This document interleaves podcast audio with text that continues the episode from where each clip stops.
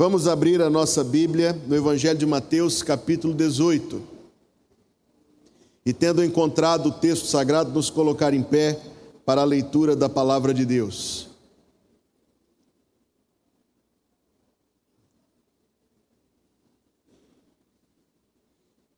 Evangelho de Mateus, capítulo número 18.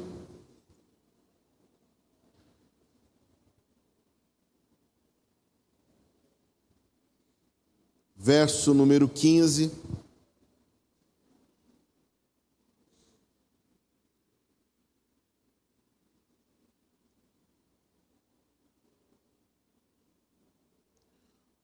Onde está escrito: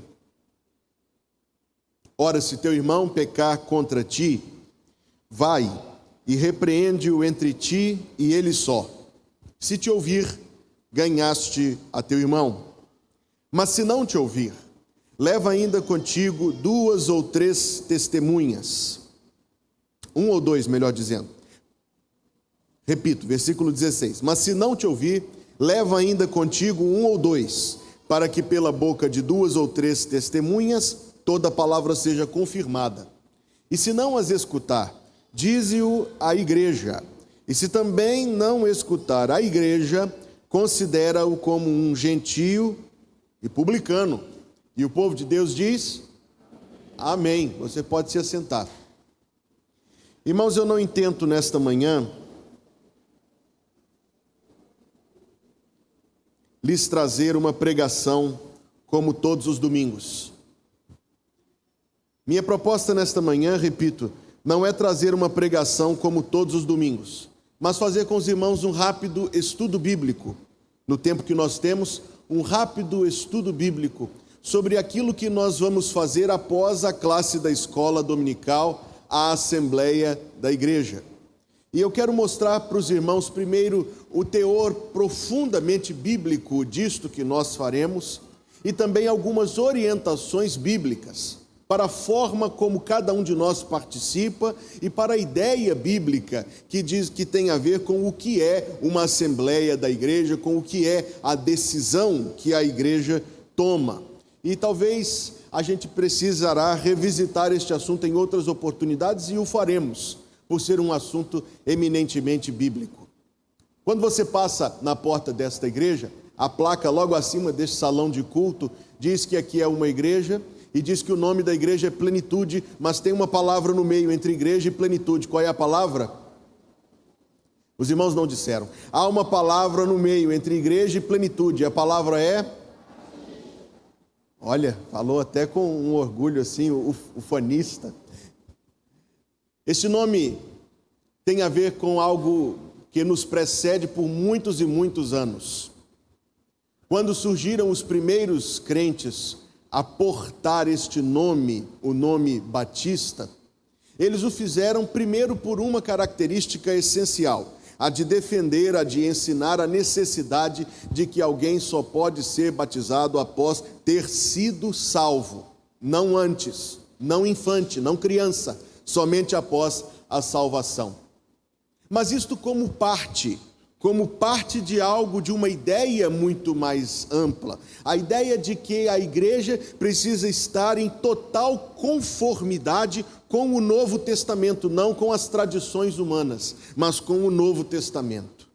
E quando este grupo passou a ter este nome, e eu não tenho tempo nem oportunidade nesta manhã de discutir sobre a origem histórica dos batistas, não mas apenas dizer isto: quando este grupo passou a ter este nome, este povo do qual nós fazemos parte, passou a ter este nome, passou a ter este nome para representar um compromisso, uma, um, um domínio do ensino do Novo Testamento sobre a vida da igreja local.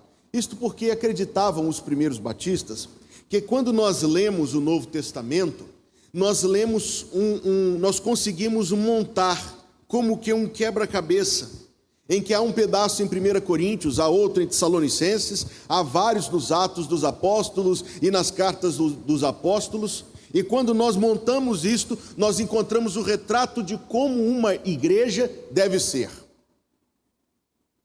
Esta é a chamada doutrina da igreja padrão. Montando para assim me expressar este quebra-cabeça, nós encontramos, por exemplo, este versículo, versículo 17. E se não as escutar, dize-o à igreja. E aqui só pode ser a igreja local, não a igreja como corpo invisível de Cristo, a igreja local. Está aqui no contexto da disciplina, da resolução de conflitos entre crentes. Quando nós consideramos o Novo Testamento e ainda outros textos, nós vamos encontrar muito disso. Então esteja com a sua Bíblia em mãos, esteja com as mãos preparadas para nós consultarmos alguns versículos agora. 1 Coríntios capítulo 5.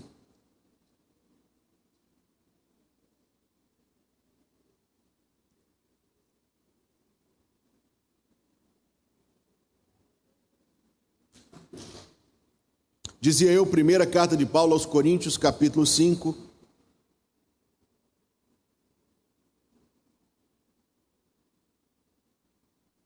Verso número 3. Eu, na verdade, ainda que ausente no corpo, são palavras do apóstolo Paulo à igreja de Corinto, a respeito de um dos seus membros vivendo em escandalosa imoralidade eu, na verdade, ainda que ausente no corpo, mas presente no espírito, já determinei, como se estivesse presente, que o que tal ato praticou, em nome de nosso Senhor Jesus Cristo, note as duas próximas palavras, juntos vós, vale marcar isso aí, juntos vós, e o meu espírito, isto é, o meu sentimento, com o poder de nosso Senhor Jesus Cristo, seja este tal entregue a Satanás para a destruição da carne para que o espírito seja salvo no dia de nosso Senhor Jesus Cristo. Difícil texto, duro, sem dúvida, mas que diz respeito a uma igreja que se reúne para tratar do espinhoso assunto que é a disciplina de membros que estão em erro. Há outro que nós podemos mencionar, Atos capítulo número 15.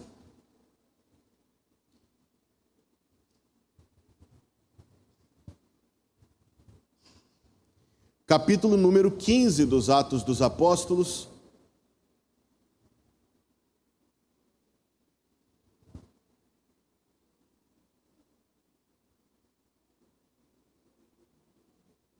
Versículo 1.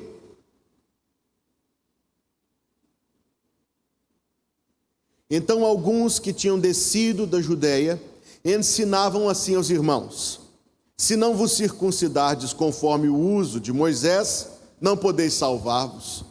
Tendo tido Paulo e Barnabé não pequena, isso é o jeito de Lucas de falar, não pequena discussão e contenda com eles ou contra eles, resolveu-se que Paulo e Barnabé e alguns outros dentre eles subissem a Jerusalém, aos apóstolos e aos anciãos, sobre aquela questão. Aí muitos ensinam, algumas denominações afirmam que ali aconteceu o primeiro concílio, que as igrejas se reuniram para poder deliberar doutrina. Eu não acredito que foi isso que aconteceu.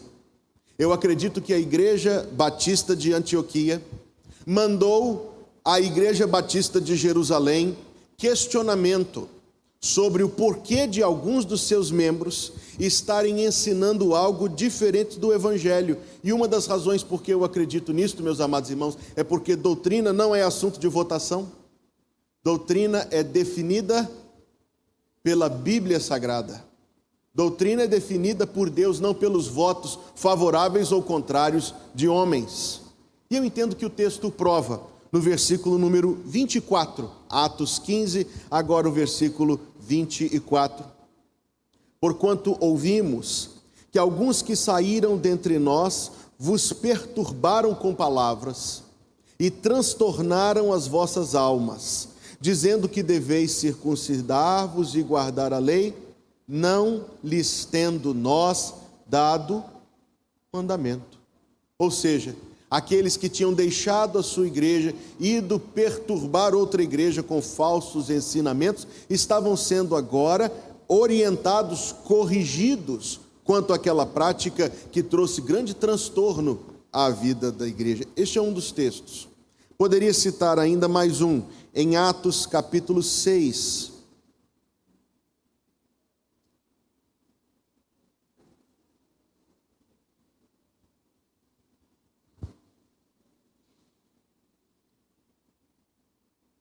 versículo 1.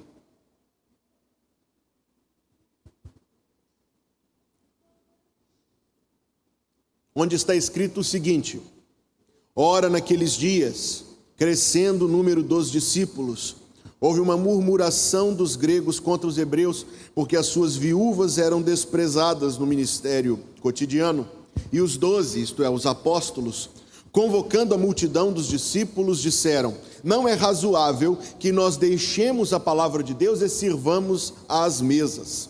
Escolhei, pois, irmãos, dentre vós, sete homens de boa reputação cheios do Espírito Santo e de sabedoria, aos quais constituamos sobre esta necessidade, mas nós perseveraremos na oração e no ministério da palavra. E este parecer contentou a toda a multidão, e elegeram Estevão, homem cheio de fé e do Espírito Santo, e Filipe, e Prócoro, e Nicanor, e Timão, e Parmenas, e Nicolau, prosélito de Antioquia, e os apresentaram ante os apóstolos, e estes, orando, lhes impuseram as mãos. Então, nós temos aqui algumas, há pelo menos 32 igrejas locais citadas no Novo Testamento. Como eu disse aos irmãos, os primeiros batistas acreditavam que existe um retrato que é pintado por essas narrativas, que nos mostra a igreja segundo Deus quer que ela seja, e nós cremos nisto. Quando nós consultamos este te estes textos e outros e os colocamos lado a lado, nós encontramos um primeiro preceito. Primeiro, de que a igreja toma as suas decisões reunida. É o que vai acontecer depois da nossa aula com a classe da escola dominical. A igreja se reúne para tomar as suas decisões. No entanto, eu já disse aqui outra vez, e agora quero dizer isto novamente, que talvez historicamente muitos erros tenham acontecido, não há dúvida disto, por causa desta ideia mal entendida. Pensamos então, e muitas vezes dizemos, que a igreja é uma democracia. E eu já tratei disto em uma outra mensagem com os irmãos. Esta igreja é uma democracia, irmãos? Somos nós que mandamos aqui? Quem manda aqui?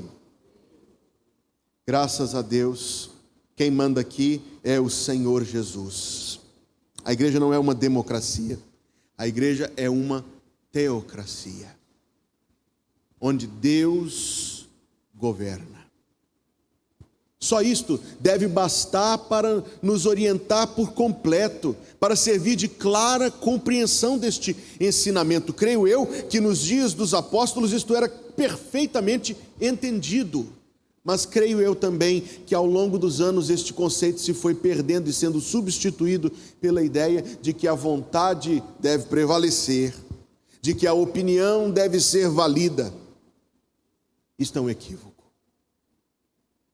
Quando nós colocamos estes mesmos textos lado a lado, nós encontramos algumas respostas sobre a forma como cada um de nós deve participar quando estávamos lendo lá em 1 Coríntios capítulo 5, versículo 4, eu pedi que você destacasse duas palavrinhas, juntos vós.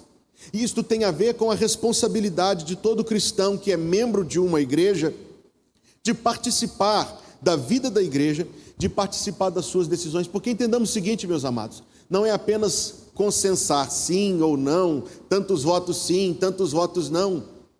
As decisões são trazidas porque requerem a participação e o envolvimento de cada um, de toda a igreja, caminhando naquela direção. Outra coisa que deve ser dita é a participação da forma espiritual e agradável a Deus. Veja que a pedra fundamental sobre o qual esta nossa doutrina está construída é o ensinamento bíblico de que todo crente tem o Espírito Santo. Cremos nisso? Então todos podemos participar na orientação, na tutela do bendito Espírito Santo de Deus. A nossa orientação, a nossa participação é espiritual, é orientada pelo Espírito. Traz uma, é trazido um assunto, alguém pensará em seu coração: ah, eu não gosto muito dessa ideia, vou votar contra. Não. Um assunto é trazido e nós pensaremos: qual é a vontade de Deus? Não a minha vontade, a vontade de Deus. Não a minha preferência, a vontade de Deus. Eu ouvi dizer de um pastor lá no interior de Minas que havia tanta dissensão por causa destes assuntos, e o assunto mais polêmico do mundo apareceu: de que cor pintar o templo. Ah, meus irmãos, que coisa terrível. Então ele mediu o templo por faixas de um metro e pintou cada faixa de uma cor. Você quer de azul? Ah, esse aqui é azul. Você quer amarelo? Esse aqui é amarelo. Você quer branco? Esse aqui é branco. Uma ilustração infantil de algo muito sério. Uma outra forma de ilustrar isto, olha que legal. Eu vou contar até três e cada um dirá o seu próprio nome. Hugo vai dizer Hugo, Ana diz Ana, Paulo diz Paulo, Rodrigo diz Rodrigo, Jéssica diz Jéssica, Amanda diz Amanda, Anderson diz Anderson. Tudo bem? Um, dois, três. Hugo. Deu para entender alguma coisa? Um, dois, três, todo mundo diz Jesus. Um, dois, três, Jesus. Dá para entender. Quando cada um está buscando o seu próprio interesse, vira confusão. Quando estamos buscando os interesses de Jesus, Ele é conhecido, Ele é glorificado, Ele é visto. Uma assembleia da igreja, meus amados irmãos, é algo extremamente santo e espiritual. E a participação de cada um de nós tem que ser igualmente santa e igualmente espiritual. Não, não a votação por preferências, não a votação por meu entendimento, talvez Deus nos permita que não, mas alguém votaria segundo o seu entendimento incrédulo, segundo o seu sentimento. Participar segundo a orientação do Espírito Santo. A orientação do Espírito Santo. Existe um outro preceito a ser aplicado. Você sabe que a palavra de Deus diz que cada um de nós deve considerar os outros inferiores a si mesmo. cada um de nós deve considerar os outros superiores a si mesmo. E quando há um consenso, mesmo quando minha preferência, meu entendimento, não prevaleceu, mas há um consenso da igreja, eu me aquieto, eu me submeto, eu aceito.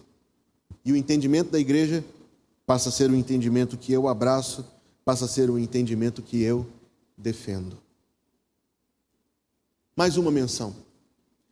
Os assuntos tratados na reunião da igreja são santos, são espirituais e nós devemos exercer inteligência e sabedoria no que diz respeito à forma como conduzimos e até aquilo que é necessário ou não.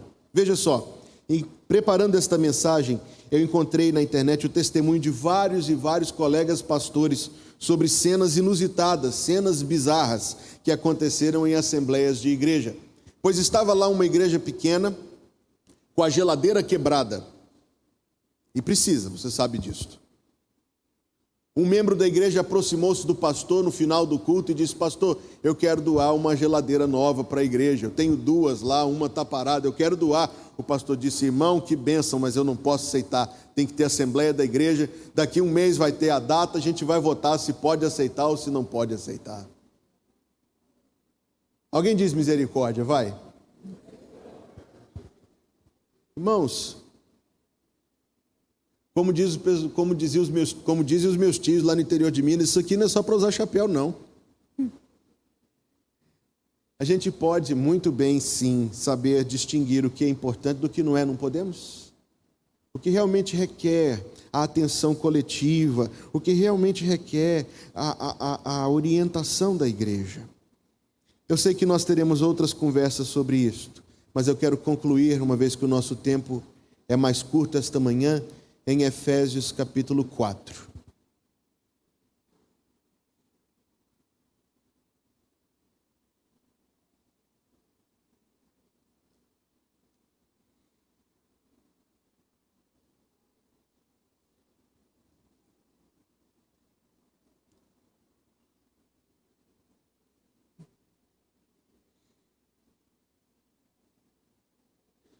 Versículo primeiro.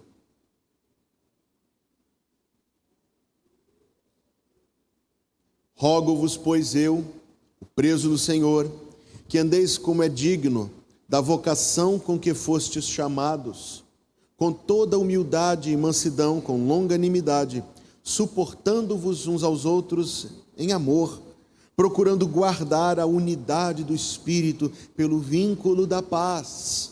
Há um só corpo e um só Espírito, como também fostes chamados em uma só esperança da vossa vocação um só Senhor, uma só fé, um só batismo, um só Deus e Pai de todos, o qual é sobre todos e por todos e em todos vós.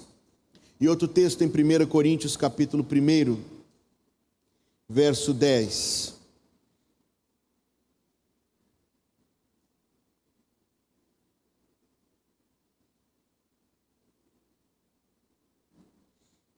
Onde está escrito: Rogo-vos, porém, irmãos, pelo nome de nosso Senhor Jesus Cristo, que digais todos uma mesma coisa, e que não haja entre vós dissensões, antes sejais unidos em um mesmo pensamento e em um mesmo parecer.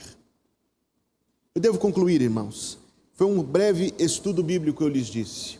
Primeiro, mostrando que quando nós colocamos os relatos da vida das igrejas, do tempo dos apóstolos lado a lado, nós encontramos uma igreja padrão. Uma das características dessa igreja padrão é que ela toma as suas decisões em coletividade. Não porque seja uma democracia, mas porque requer-se o envolvimento de todos no cumprimento dos planos da igreja. Na verdade, quem orienta, na verdade, quem governa a igreja é o Senhor Jesus Cristo, pelo seu Espírito que habita nos crentes. Vimos ainda sobre a forma como devemos participar, que as decisões tomadas são coisas santas e especiais, e que a participação de cada um de nós não deve ser dirigida por sentimento, por preferência, mas pela busca da orientação e da vontade de Deus. Assim, irmãos, assim é que nós faremos isto. Daqui a pouco nós faremos uma assembleia da igreja para a glória de Deus. Entendamos então, irmãos, que a minha palavra, uma palavra, um estudo bíblico, como eu disse, mas que diz respeito à vida da nossa igreja, porque a assembleia dura alguns minutos, mas o envolvimento que ela requer de nós dura toda a nossa vida aqui, até que o Senhor Jesus venha nos buscar.